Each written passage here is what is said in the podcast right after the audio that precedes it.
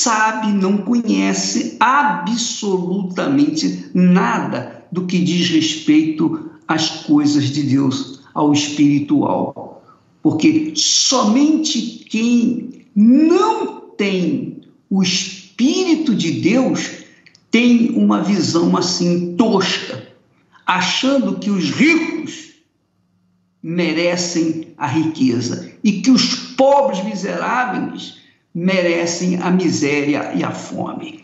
Então, essa, esse disparate, essa injustiça que ocorre aqui neste mundo, não se dá por conta da presença de Deus ou, ou ausência de Deus na vida delas.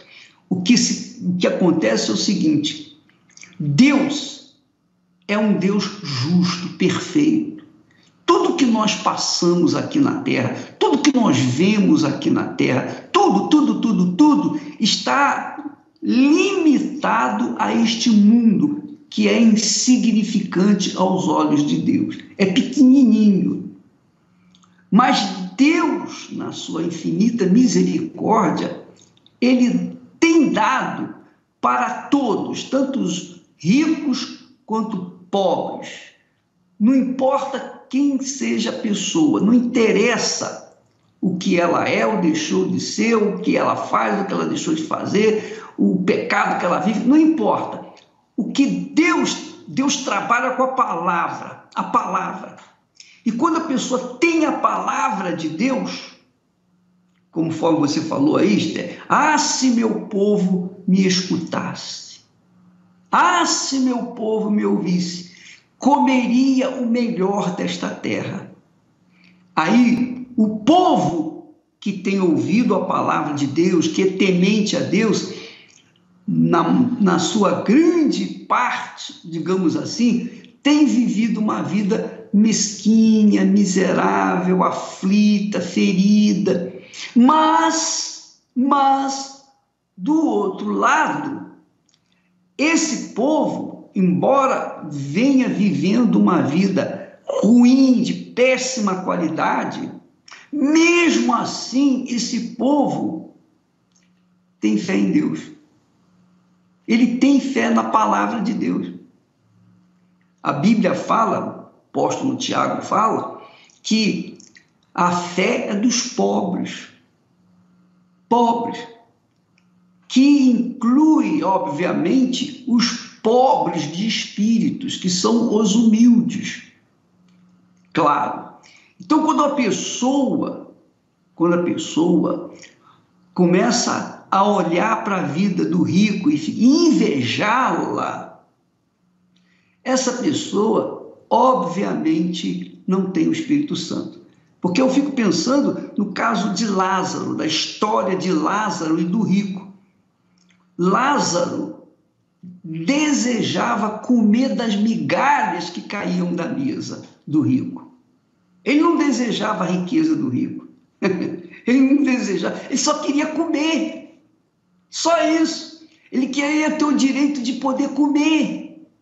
Ele queria ter o direito de poder dormir numa cama. Ele queria ter o direito, só isso, de viver uma vida digna. E Jesus fala sobre isso.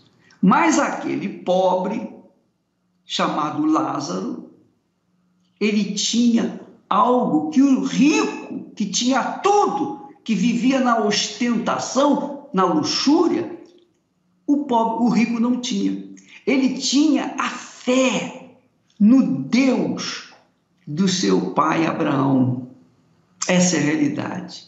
E por conta dessa fé que ele conservava, com certeza, Esther, o, o pobre Lázaro, ele dizia dentro de si: puxa vida, um dia isso aqui vai mudar, a minha situação vai mudar, porque eu creio, aquele Deus que prometeu a Abraão a, as promessas, as suas promessas, as gloriosas promessas, essas promessas. Eu sou filho de Abraão, sou descendente de Abraão, eu creio no Deus de Abraão. Então, ele conservava, o Lázaro conservava a fé. A fé, a fé que é importante. mas a fé viva, a fé constante, permanente, que só o Espírito Santo dá. É claro que Lázaro não tinha o Espírito Santo, porque ainda não fora dado o Espírito Santo, porque ainda Jesus não havia vindo a este mundo. Mas ele conservava a fé do jeito que ele tinha nas promessas que Deus havia feito ao seu pai Abraão. Por outro lado, o rico, podre de rico, não atentava para a fé. Por que, que ele não atentava para a fé? Porque ele tinha tudo. Ele vivia na ostentação. Para que, que, eu, que, que eu vou contar com Deus se eu tenho dinheiro? Para que, que eu vou contar com Deus se eu tenho, a minha mesa é farta? Para que, que eu vou contar com Deus se eu visto o melhor? Se eu como do melhor? Se eu durmo no melhor? Se, enfim, eu tenho uma vida ostenta, cheia de ostentação. Como que eu vou precisar desse Deus? Eu estou vivendo bem. Quer dizer, a visão do rico era tosca, miserável, fadada ao inferno mesmo, porque ele confiava nas suas riquezas, enquanto que Lázaro, pobre, miserável, conservava a sua fé em Deus, e isso significa dizer que ele tinha uma fé que traria mais tarde a riqueza do reino dos céus. Ele acreditava na eternidade, que a vida não era só essa terrena, que havia uma outra vida que na palavra de Deus prometia. Então, o, o, o pobre, o mendigo, acreditava que um dia ele ia ter outra vida diferente. É. Já o rico não, achava que era só aquele momento que é. ele precisava aproveitar as coisas da terra. É, Tiago diz que a fé é dos pobres. É. A fé é dos pobres. Então, veja só. Então, você que está me assistindo agora, você é uma pessoa fiel a Deus, você vai na igreja, você é fiel nos dízimos, nas suas ofertas, nos seus propósitos, você teme a Deus. Mas, quando você olha para a vida dos poderosos deste mundo, você fica pensando assim: puxa vida, eu podia ter aquilo que ele tem, eu podia ter aquele avião que ele tem, eu podia ter aquele aquela lancha que ele tem, aquele iate que ele tem, eu poderia ter aquela casa que ele tem. Mas você tem algo muito infeliz, mas infinitamente maior do que aquilo que existe nesse mundo. Você tem o reino dos céus dentro de si. e essa é a nossa riqueza, Esther. Essa é a riqueza que nós carregamos e que procuramos, tentamos, nos esforçamos para passar para vocês. Porque se você tem essa riqueza dentro de si, que é o reino dos céus, o reino de Deus, o, o governo do Espírito Santo dentro de você, não importa esse mundo, não importa nada desse mundo, tudo desse mundo é passageiro, tudo isso vai pegar fogo, tudo isso vai acabar. E se não acabar na sua época, na nossa geração, mas ah, nós vamos acabar, nós vamos morrer. Quer dizer, as pessoas que, são, que não são tementes a Deus vão morrer. A gente não, a gente vai adormecer, porque.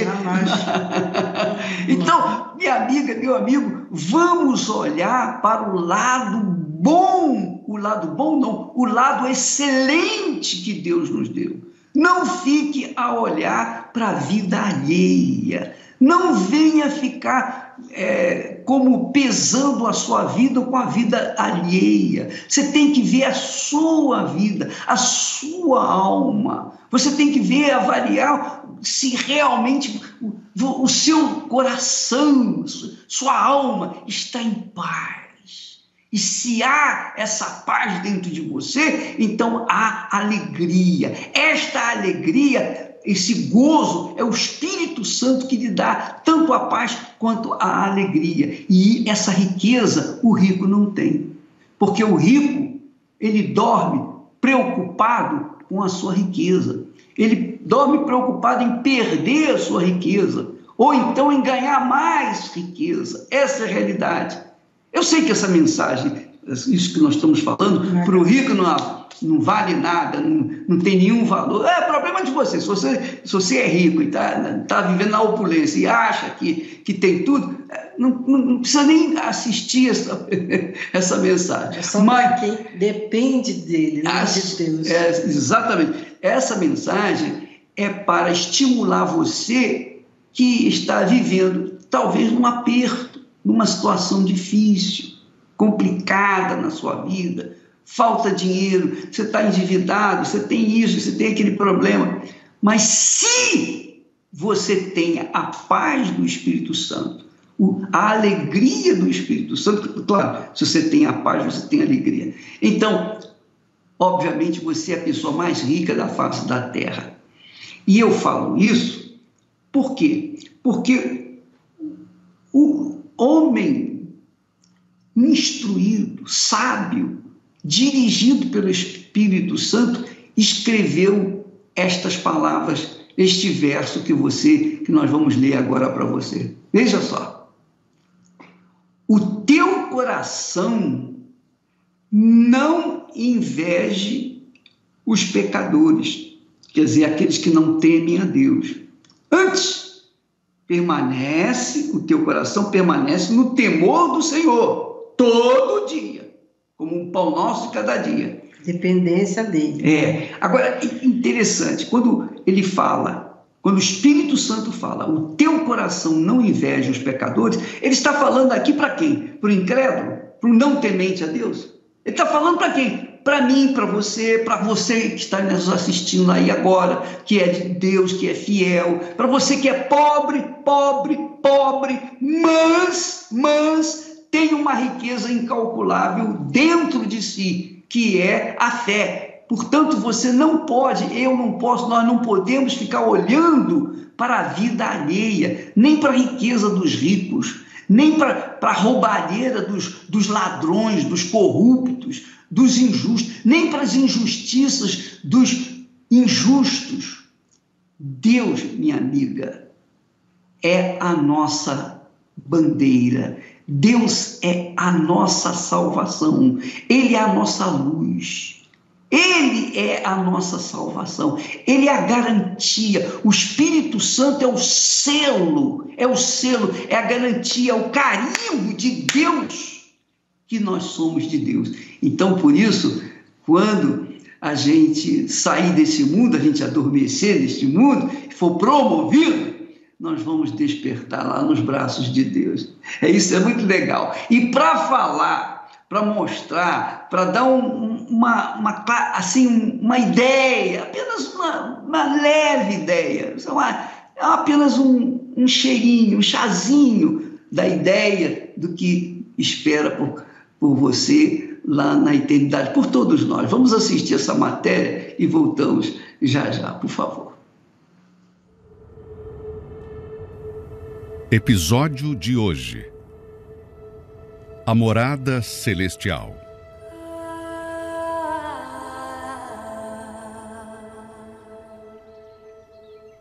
Você já se imaginou no reino dos céus?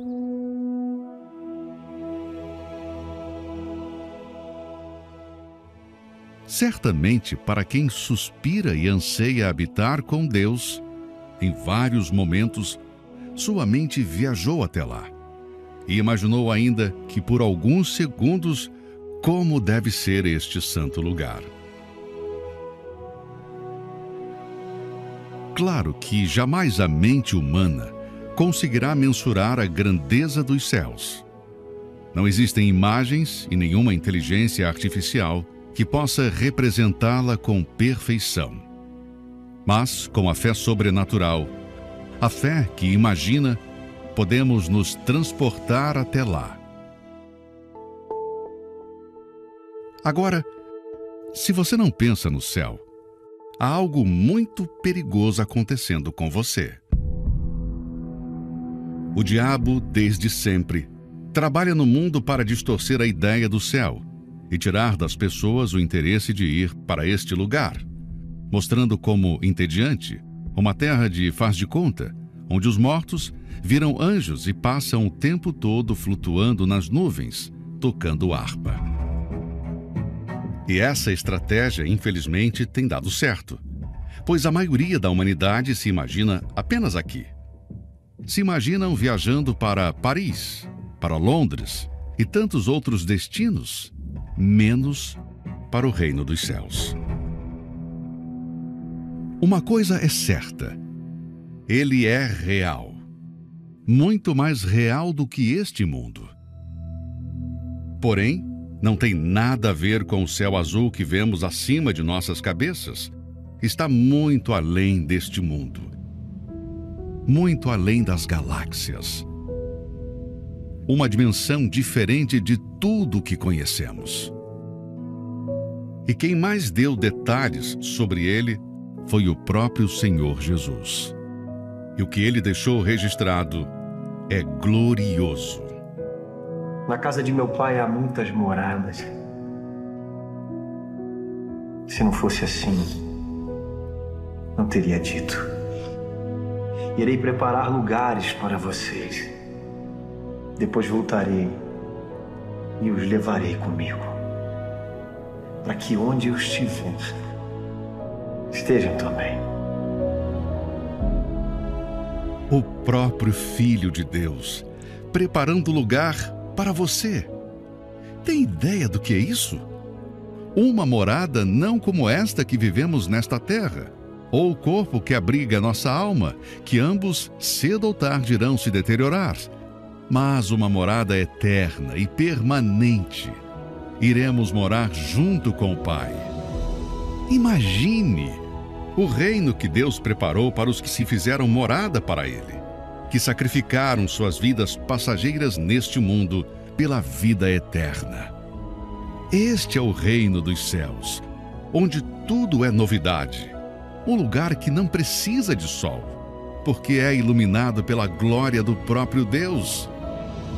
Imagine onde você nunca mais vai chorar, nem ter lembranças das dores passadas Sabe a maior alegria e prazer que você já sentiu na vida? Aqui você provará da totalidade disso, não apenas um instante, um nível máximo de infindável prazer. Imagine andar por ruas de ouro, aquilo que o homem corre para ter na terra, no reino dos céus é asfalto. Porém, as ruas de ouro, a coroa, as vestes brancas e tantos outros detalhes pouco nos impressionarão em comparação ao que se resume este lugar. Deus está nele. Teremos comunhão eterna com o nosso Pai. É Ele quem atrairá para si os nossos olhares. Por isso, vale a pena lutar pela salvação da alma. Afinal, entrar neste reino celestial não é automático. É preciso sacrifício total dia após dia. Diante do reino dos céus que nunca acaba, tudo se reduz. Pense no céu e o deseje todos os dias, pois a consciência da eternidade lhe fará entender que todas essas lutas, injustiças e lágrimas são temporárias e quando chegarmos ao fim da jornada aqui nesta terra, ouviremos a mais bela e tão aguardada frase: Bem-vindo, meu filho, ao reino dos céus. Que dia, hein? Glorioso. Fabuloso, né? É fabuloso. Veja só, mas o reino dos céus, amiga e amigo, presta atenção. O reino dos céus, ele não é alcançado por méritos, não. Ninguém entra no reino dos céus porque merece, não. Ninguém recebe o Espírito Santo porque merece, não.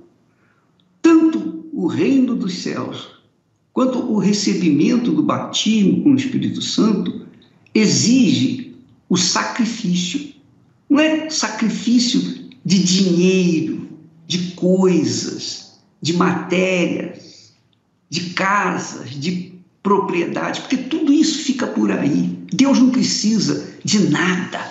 Ou ele precisa? Ele não precisa de nada, a gente que precisa dele. Qual é o preço para você entrar no reino de Deus? Qual é o preço para você receber o Espírito de Deus e tê-lo como governante da sua vida. Qual o preço? Você se deixar, se entregar. Só isso.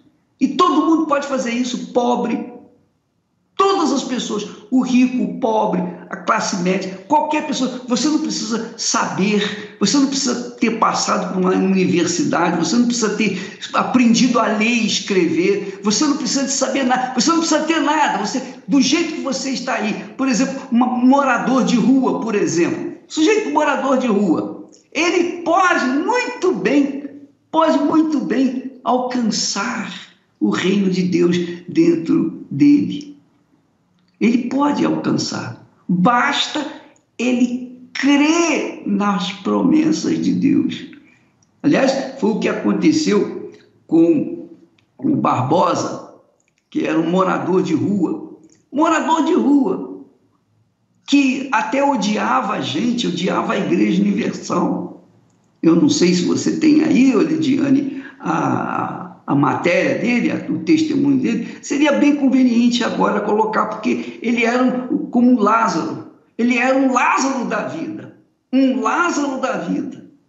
Mas ele alcançou a grandeza de Deus, porque ele colocou toda a sua vida, que não, aqui no mundo não valia nada, porque se ele morresse, não ia fazer nenhuma diferença para esse mundo. Mas para Deus fazia.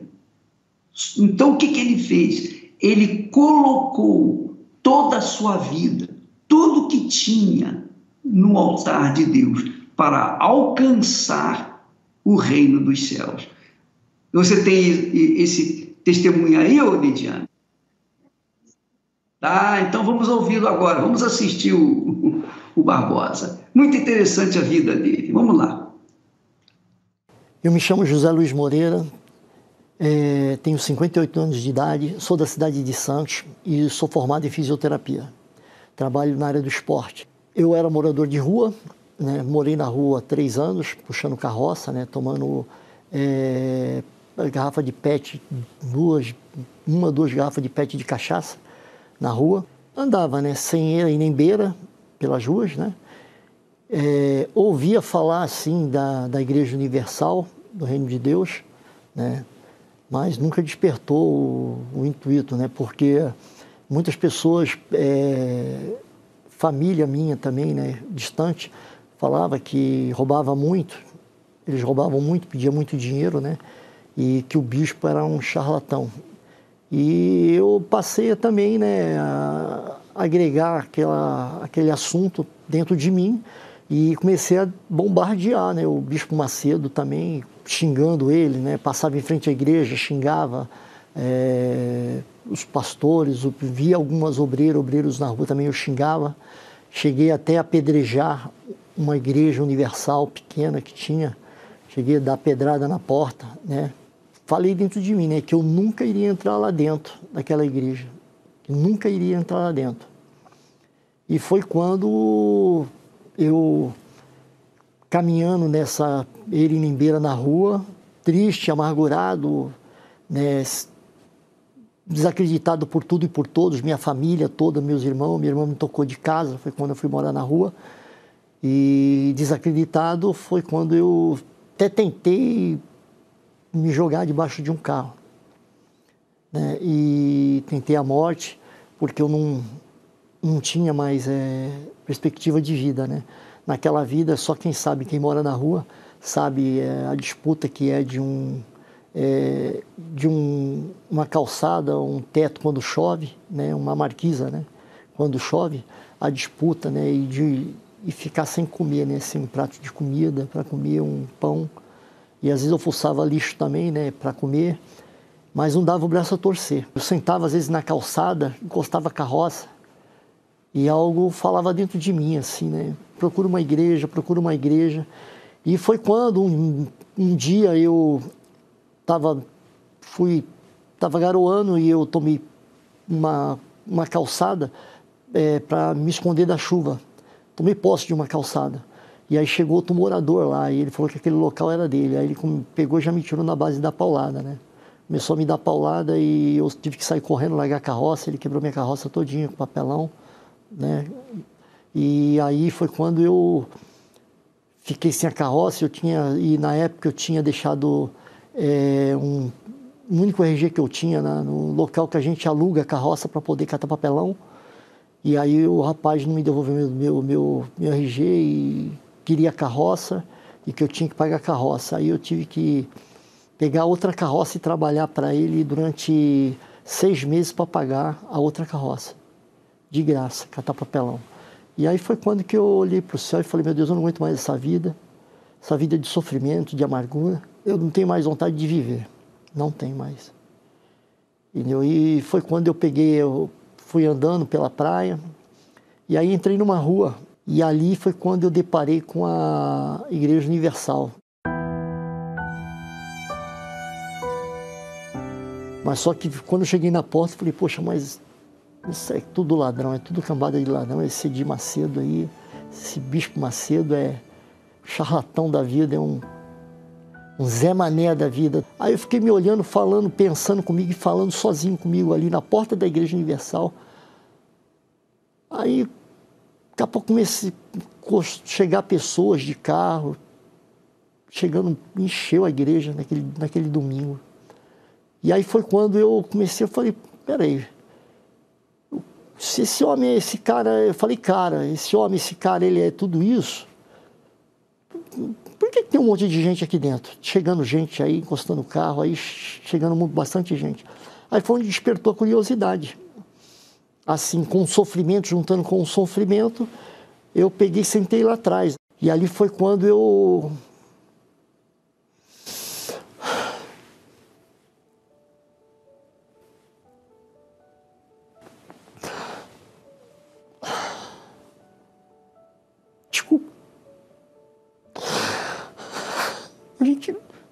lembra? E ali foi quando que eu vi que eu, a sociedade, ninguém dava valor. Que ali, ali eu. Ali quando veio um obreiro e um obreira me abraçou, eu todo sujo. Todo mulambento, fedendo. Eu senti o amor.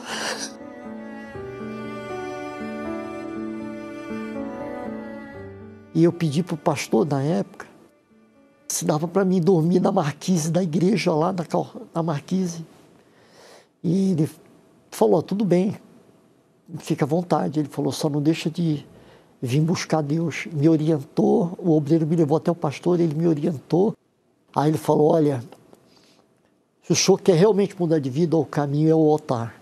É o altar e se apega com Deus. Eu quero ver o senhor sempre aqui. Aí foi quando dali eu comecei a catar papelão, puxar carroça, só que com outro espírito, né? O espírito já é, de vencedor, né? De que eu, aquele espírito assim, eu vou vencer. Já encontrei o caminho da solução.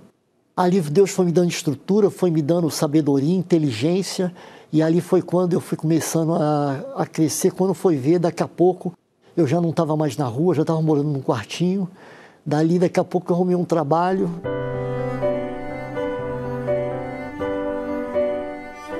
A maior conquista que eu tive foi, teve, foi meu encontro com Deus. A, a foi a, a, a, descida do Espírito Santo na minha vida.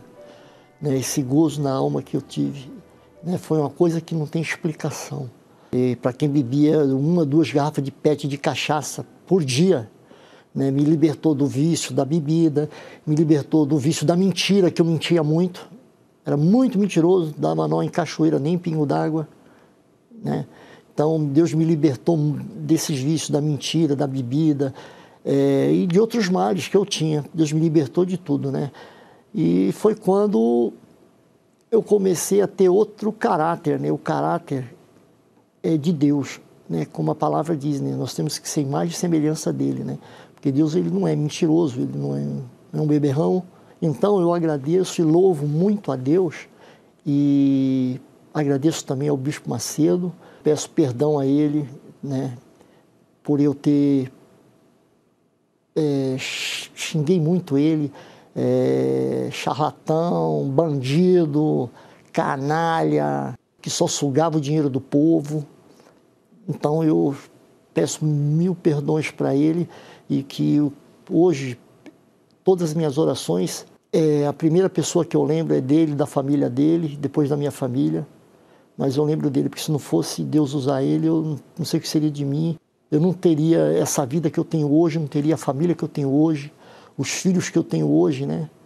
A esposa que eu tenho hoje, né? Que Deus transformou até minha vida, você vê, me deu um casamento maravilhoso, uma esposa maravilhosa.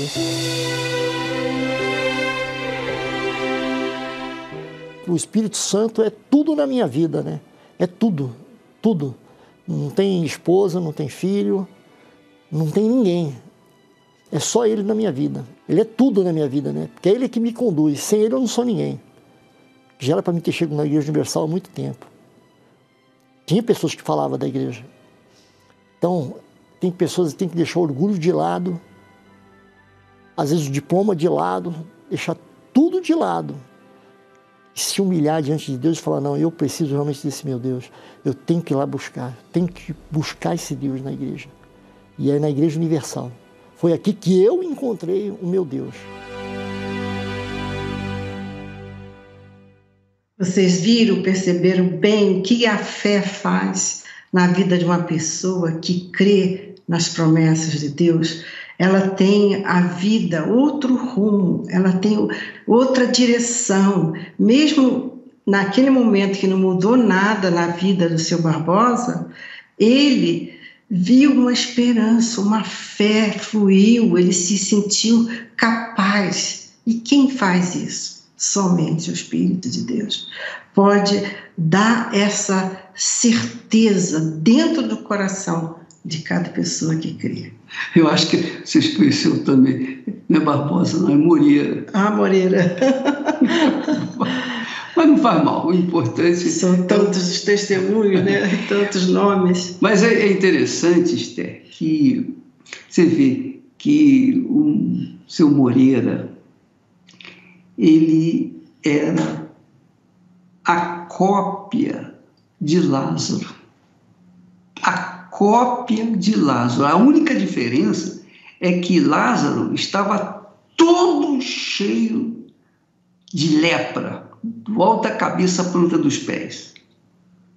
Todo cheio de doenças, enfermidades. E os, e os cachorros vinham lamber as feridas. Era o único consolo que ele tinha, eram os cachorros que viviam com ele ali, na mesma situação. Ele dividia o, o espaçozinho com os cachorros. Mas o Moreira, obviamente, ele trabalhava, lutava e não via o fruto do seu trabalho. Até que ele conheceu a palavra de Deus. O que mudou a vida dele não foi a Igreja Universal do Reino de Deus, não foi o Bispo Macedo. O que mudou a vida dele foi a fé na palavra de Deus. Porque o servo de Deus, o pastor, disse para ele: Olha, se você quer mudar a sua vida, o caminho mostrou o altar. O altar. Então, ele foi para o altar. Quer dizer, é, entregou, entregou toda a sua vida. Aliás, por falar em altar, há um texto que Jesus fala que o reino dos céus, o reino dos céus é semelhante a um homem que achou um tesouro. Olha só, o reino dos céus é semelhante a um tesouro escondido no campo. Esse tesouro escondido no campo é a fé. Você vê a fé? Ninguém vê a fé, não? É. Você vê o Espírito Santo? Ninguém vê o Espírito Santo. Você vê as promessas de Deus? As pessoas só veem as promessas de Deus quando leem a Bíblia. Mas normalmente não fazem isso. Então o reino dos céus é semelhante a um tesouro escondido. Procurar esse tesouro. É, exato. Achou esse tesouro, diz o texto o homem achou o tesouro e escondeu. E o que, que ele fez para tomar posse daquele tesouro? Pelo gozo, pela alegria que ele teve com aquele tesouro que ele achou, ele vai e desfaz de tudo, quer dizer, vende tudo quanto tem, tudo, tudo, tudo. Ele desfaz de tudo, tudo. E compra aquele campo. Esse tudo aí quer dizer família, Você que ama tanto a sua família, de repente você ama mais a sua família do que Deus. Para você entrar no reino dos céus, a sua família tem que ser em segundo plano. Não tem jeito. Para você tomar posse do reino dos céus, você tem que abrir mão das coisas que estão em primeiro lugar na sua vida. Normalmente, o que está em primeiro lugar na vida das pessoas é o pecado. A mentira. Você vê que o, o, o Zé Moreira, ele vivia, ele era mentiroso, ele mesmo falou aí. Então, assim são as pessoas. Quando elas ouvem a palavra de Deus, aí sim, elas vão deixando as coisas erradas para trás, vão abrindo mão dos, das suas prioridades e colocando o reino dos céus em primeiro lugar. É isso que é vender tudo, desfazer de tudo e subir no altar. Subir no altar é isso, é você chegar no altar, está aqui minha vida. O altar é o lugar do sacrifício. O altar é o lugar do sacrifício. Quem criou o altar foi Deus, quando ele foi matar um animal para vestir a nudez, cobrir a nudez de Adão e Eva. E aquilo era um tipo do que viria Jesus fazer por nós. Jesus já morreu por nós. Ele morreu por você, morreu por mim. Não morreu por nós, não foi? Então, agora a gente tem que só aceitar isso e assumir essa aceitação. Decidir aceitar isso aí. É uma, é uma questão de decisão. Não é uma questão assim, se está sentindo ou não sentindo. É questão de decisão. A sua vida é sua. O que você vai decidir com ela? Ah, eu estou sentindo. Não, se você está sentindo, você não vai decidir. Mas se você decidir, você vai sentir o que é o poder da fé na sua própria vida, como é o caso desse casal daqui de Brasília. Ele é, é uma pessoa, o casal tem uma experiência para dividir com a gente que mostra o poder de Deus na vida dele. Vamos assistir e voltamos já já. Meu nome é Vinícius Mateus, eu sou policial militar e eu conheci a fé bem na minha adolescência, por volta de 16 anos, e foi lá que eu conheci a minha esposa. E depois de mais ou menos quatro anos a gente na igreja a gente se afastou. Meu nome é Tayane, eu tenho 38 anos, sou advogada, servidora pública federal e eu conheci a igreja ainda na minha juventude. Permaneci por, por cinco anos, cinco, seis anos e aí eu comecei a fazer a faculdade. Foi quando eu comecei a esfriar, porque Deus já não era mais a minha prioridade. Então eu não tinha tempo de ir à igreja, eu não tinha tempo de ler a Bíblia, de participar das reuniões. E o trabalho, o estudo, a faculdade se tornaram o meu foco. Mas ao mesmo tempo que os meus objetivos iam aumentando, o meu foco, os meus sonhos, os meus planos, o vazio dentro de mim também aumentou de uma forma assim muito, muito grande. Passou um tempo, é, eu comecei a me viciar em pornografia. Né? Isso ninguém sabia, né? quem olhava para mim não sabia disso, mas e aquilo e aquilo junto com o distanciamento de Deus, ele me trouxe um vazio muito grande. Então buscava essas coisas para preencher esse vazio. A situação foi piorando. Então, daquele vazio, eu comecei a ter problemas espirituais também. Todas as noites eu tinha paralisia do sono, eu ouvia, ouvia vozes, ouvia é, barulho de animais no meu, no meu ouvido, todas, todas as noites. E até chegou um momento que, devido àquele vazio, devido àquelas situações que, eu, que a gente estava passando, cheguei a tirar o carro, mirei num poste e eu pensei, eu pensei, vou jogar o carro em cima desse poste. E eu só não fiz porque eu sabia, devido ao conhecimento que a gente já tinha da palavra, eu sabia para onde eu iria. Então eu sabia que aquilo não ia resolver. No nosso casamento, a gente começou com um esfriamento, a gente não, não se conectava, a gente não conseguia conversar, a gente não conseguia ter diálogo. Depois de um tempo, eu cheguei a, a traí-la, né? E depois daquela situação, ficou pior ainda. Comecei a me tornar muito nervoso. E nessa ocorrência que eu estava filmando, quando eu cheguei em casa e eu fui passar ali para o computador para ver se estava tudo certo, é, eu até chamei para assistir, porque era uma ocorrência onde tinha muitos policiais e tinha um que xingava muito, que estava muito alterado naquela situação. E eu não reconheci. Mas quando na, na, nesse, nesse lugar tinha um espelho, quando eu virei para o espelho, eu vi que era eu. Então nem eu me reconheci. A gente vivia no automático, achando que sem Deus a gente ia conseguir. mas a situação estava cada dia pior. Tudo que me restou da época da igreja, da fé, foi esse casamento. Então eu fui colocando o meu casamento, o meu marido, como meu principal objetivo. Né? Eu tirei o objetivo de mim à medida que eu fui conquistando as coisas, à medida que eu conquistei a faculdade, que eu conquistei o diploma, que eu consegui o concurso que eu queria, e eu coloquei o meu foco no meu marido. Só que a atenção que eu queria eu não tinha, o, o, o, carinho que eu queria eu não tinha. E assim, eu queria essa atenção dele, eu queria esse, essa cumplicidade, mas essa cumplicidade, diálogo não existia. Então, nesses 17 anos, eu fui tentando preencher lacunas. Mas é, tinha uma lacuna enorme, que era a espiritual, e eu não conseguia preencher.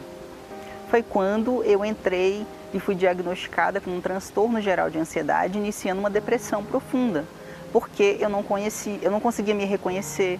É, eu tinha uma dor intensa, uma tristeza intensa, choros aleatórios e eu não conseguia tratar isso. Então, o meu fundo de poço foi esse, essa ansiedade, esse transtorno de ansiedade com esse início de depressão, porque eu reconheci que tudo que eu havia buscado, que tudo que eu tinha lutado, que tudo que eu tinha tentado preencher era insuficiente, tudo era a falta de Deus e ele era a solução para tudo que eu precisava. Então a gente retornou, era mais ou menos no mês de julho de 2019, e eu vinha perguntando para Deus o que, que eu precisava fazer. E tudo que ele ia me falando, eu ia obedecendo, eu ia abandonando. Né? Esses pecados eu já tinha deixado. Então, o que ele foi me, fazer, foi me falando, eu fui fazendo, eu fui obedecendo. Mas chegou o um momento que ele me pediu para que eu confessasse esses pecados que eu tinha cometido contra ela. E eu falei, não, isso aí não. Então, com um mês, eu me vi livre das opressões malignas, porque eu via vultos, ouvia vozes, é, tinha aquelas doenças que o médico não explicava, fui livre da ansiedade, da, do início daquela depressão, foi tudo muito rápido, muito rápido. Porém, eu sabia que eu precisava do Espírito Santo, porque eu ouvi falar do Espírito Santo. E eu entendi que se eu não tivesse o Espírito Santo, eu não ia permanecer. Um dia, numa reunião, eu ouvi uma palavra que disse assim: o Espírito Santo é uma promessa, não é por merecimento, é uma promessa. Se você entregou sua vida, se você se arrependeu dos seus pecados, você tem direito a essa promessa. Então ali foi a minha virada de pensamento. Então eu já não comecei mais a, a, a me culpar, eu abandonei a culpa, abandonei os pensamentos negativos e eu falei, Deus, eu preciso do teu Espírito, porque se eu não tiver, eu não vou ter força para seguir em frente, eu não vou ter força para concluir a minha caminhada com o Senhor porque um dia eu me afastei. Então, sem o teu espírito, eu não vou conseguir permanecer. E eu preciso dele. E sendo ele uma promessa, eu peço ao Senhor que cumpra essa promessa em mim. Numa reunião de quarta-feira, numa igreja pequenininha, numa reunião da tarde. E ali eu fui preenchida. E eu recebi um abraço de Deus. Eu recebi uma paz, uma alegria, um, uma força. É, não tem explicação, eu não consigo dizer, eu não consigo expressar. Mas ali Deus me abraçou e Ele disse assim: Eu estava te esperando. Ali a minha vida mudou. Eu fui feita nova criatura.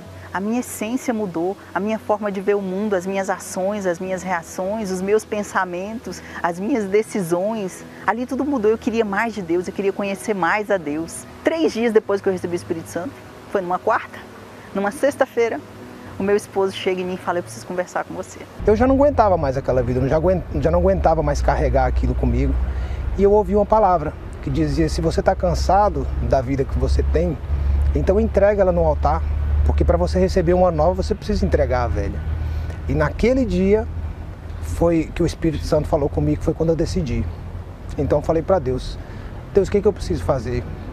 Me fala que o que o Senhor me mandar eu vou fazer. E aí ele despeja em mim uma vida inteira de traições, de vícios, de pornografia, do que eu nunca tinha nem imaginado. Do que eu nunca tinha imaginado. Mas o interessante foi que a velha Tayane teria partido para cima dele, teria atacado ele com palavras, teria colocado ele para fora de casa.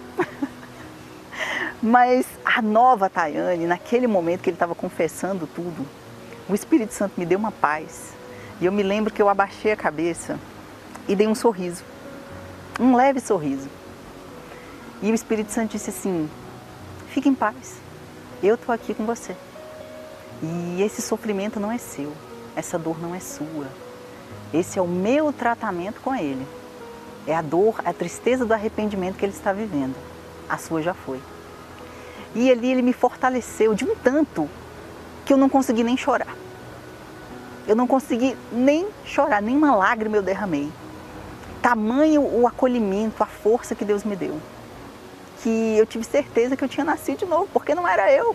Não era eu, eu tinha certeza disso.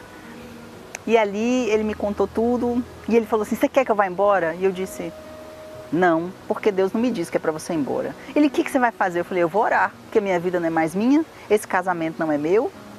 Eu vou fazer agora o que Deus me orientar a ser feito. E ele disse assim: Mas você está nessa tranquilidade? Eu falei: Eu estou, porque o Senhor é o meu marido, porque a minha vida não é minha e o Espírito Santo habita em mim. E ele falava assim: não é possível que você está nessa paz, não é possível que você está tranquilo assim. Eu falei: eu estou. E eu falei: não, tem alguma coisa errada, ela não é assim. E aquilo me chamou a atenção. E passou no outro dia, acordou normal, normal, como se nada tivesse acontecido. E eu lembro que eu ficava olhando para ela e falava assim: tem alguma coisa, deve estar tá planejando alguma coisa, só pode. Isso foi numa sexta-feira. E a gente passou esse fim de semana todo eu buscando a Deus e perguntando para Deus se tinha mais alguma coisa, e conversando com ela, e aquilo que eu ia lembrando eu ia falando para ela, até que não tinha mais nada. E a gente saiu de manhã para a reunião de domingo de manhã. E quando eu cheguei na igreja, eu falei para Deus, falei, Deus, não tem mais nada. O que o Senhor me pediu, eu fiz. E se o Senhor não for comigo agora, acabou, acabou a minha vida, está tudo destruído. O medo que eu tinha era perder a minha família, perder meu casamento. E eu já fiz tudo que o senhor me mandou. Então, se o senhor agora me responder, eu vou perder tudo. Foi uma luta de quase seis meses para, no momento que eu tomei a decisão de obedecer, foram três dias. E o que fica é, provado que o Espírito Santo não é somente uma busca, é uma entrega. O que ele quer é entrega da nossa parte. Porque aconteceu comigo. Quando eu resolvi entregar e obedecer tudo o que ele tinha me pedido, foi quando eu recebi esse presente maravilhoso que foi o Espírito Santo. E eu me emociono porque assim, 17 anos vivendo uma vida de, de inferno. E enganando até a pessoa que estava do meu lado. Mas depois que eu fiz aquilo, depois que eu obedeci, que eu me lancei, que eu me entreguei, o próprio Deus veio morar dentro de mim. Então aquela pessoa que vivia uma fantasia, ela foi liberta naquele dia. Então dentro de mim entrou uma paz, entrou uma força que eu nunca tive na minha vida. Então eu passei a viver, a partir daquele dia, a partir daquele domingo eu passei a viver. Então eu não vivia mais uma mentira. Eu tinha uma vida de verdade. Porque o próprio Deus morava dentro de mim. Aquele vazio que eu tinha, aquilo foi preenchido instantaneamente. Aqueles problemas que eu tinha de paralisia do sono, nunca mais eu tive. Então a, a minha vida, ela mudou. De fato, houve um nascimento naquele domingo. Se tornou ali uma, um, uma nova pessoa. E essa foi o maior, foi o maior dos milagres que poderia ter acontecido na minha vida. A gente sempre fala que a gente pode perder tudo na nossa vida, mas o Espírito Santo, ela, ele é o nosso maior, a nossa maior conquista, o nosso maior tesouro. É ele que garante que a gente não vai voltar para onde a gente viveu um dia. É Ele que nos dá força todos os dias, é Ele que nos faz viver essa novidade de vida, que nos faz andar na verdade, no caminho correto. Isso não tem, não tem preço. Essa paz que a gente tem hoje. O nosso casamento foi restaurado, hoje a gente vive o que a gente não viveu nesses 17 anos. E aí é felicidade plena, porque Deus consertou de dentro para fora. Me consertou, consertou a ele, consertou o casamento, resolveu a nossa vida financeira, é, resolveu a nossa vida familiar. Deus colocou tudo em ordem. Tudo que eu não conquistei nos 17 anos, que eu corri tão atrás para conseguir tantos cursos, tanta dedicação, abdiquei de filho, de família, de casamento, de mim mesma. E não cheguei a lugar algum, porque eu nunca conquistei nada. Em um ano, pouco mais, Deus restituiu, mas Deus restituiu, não, Ele deu, Ele fez, mas de uma forma tão extraordinária. Então o Espírito Santo, ele foi essencial, ele foi essencial, ele é primordial, ele é a minha primeira necessidade e a minha prioridade. Ser humano sem Espírito Santo, sem Deus, é impossível ser feliz, mesmo tendo conhecimento, mesmo tendo positividade, pensamentos positivos, sem o Espírito Santo é impossível. Um casamento só com sentimento é impossível ele dar certo. Porque a gente viveu assim não deu. E hoje a gente vive o sobrenatural de Deus na nossa vida. Vinícius, ele é o meu amigo, marido. É tão amável, tão carinhoso, tão cuidadoso. Sabe, hoje a preocupação dele é a nossa família. É minha, são as minhas necessidades, a dos filhos, a da nossa casa. Então, assim, hoje ele é outro homem. Se quando eu me apaixonei por ele, eu achei que ele era o príncipe, hoje ele é mais do que o príncipe, porque ele é um homem de Deus. A minha casa realmente é um pedaço do céu. Meu casamento hoje, cada dia melhor. Hoje eu consigo ser o marido que eu sempre quis ser para ela. Ela, uhum. eu falo que ela é minha amiga, que ela é o amor da minha vida. É a mulher que eu me apaixonei lá no passado e que eu sempre quis fazer feliz, mas nunca consegui. Mas com o Espírito Santo, hoje ele proporcionou isso e eu não tenho como agradecer.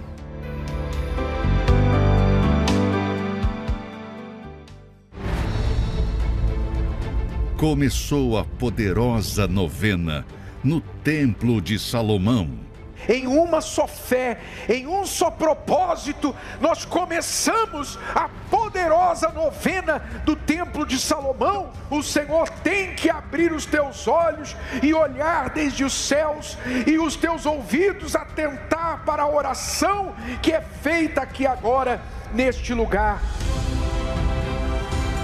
A grande oportunidade para que a graça divina venha ao seu encontro. Eu era um fracasso como mãe, como profissional, como esposa, em tudo. E aí eu saí de casa para dar cabo da minha vida. Eu decidi que eu ia pular na linha do trem. A minha irmã já via a igreja e as orações que ela fazia por mim, os propósitos, não permitiram que isso acontecesse. Foi quando eu dei de frente com o Templo de Salomão e eu decidi entrar. Ali eu recebi a primeira oração e participei da reunião. Hoje a nossa vida está transformada.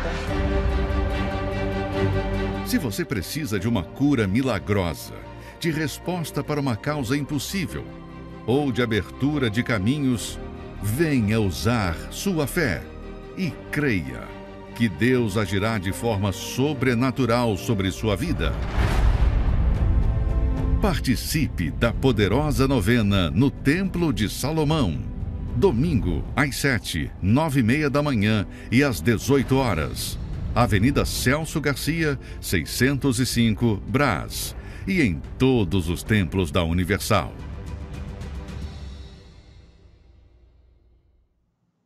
Pois é, meus amigos, nós estamos aqui em Brasília, esse casal de Brasília. Nós estamos aqui e amanhã, às nove e meia da manhã e também às 18 horas, ao cair da tarde, nós estaremos aqui juntamente com o bispo Wagner, para que você venha alcançar, receber a palavra de Deus, a palavra de Deus, que vai mudar a sua cabeça e, consequentemente, a sua vida. Porque é assim, Deus trabalha com a palavra. E quem não dá atenção à palavra dele, esquece, nem adianta ir em igreja que não vai resolver. Não adianta oração, não adianta nada. Mas quem dá ouvidos à voz dele, é como ele mesmo disse: Ah, se meu povo me escutasse, me ouvisse, comeria o melhor desta terra. Então ele quer que você coma o melhor desta terra. Seja você pobre, rico, seja lá o que for, ele quer que você tenha o melhor. Obviamente, mas primeiro, o reino de Deus tem que estar dentro de você. O rei do reino de Deus, que é o Espírito Santo, que é o Espírito de Deus, dirigindo, conduzindo, governando os seus caminhos. Aí sim, a sua vida vai mudar completamente. Obviamente, se você obedecer, vai, você vai ter que obedecer.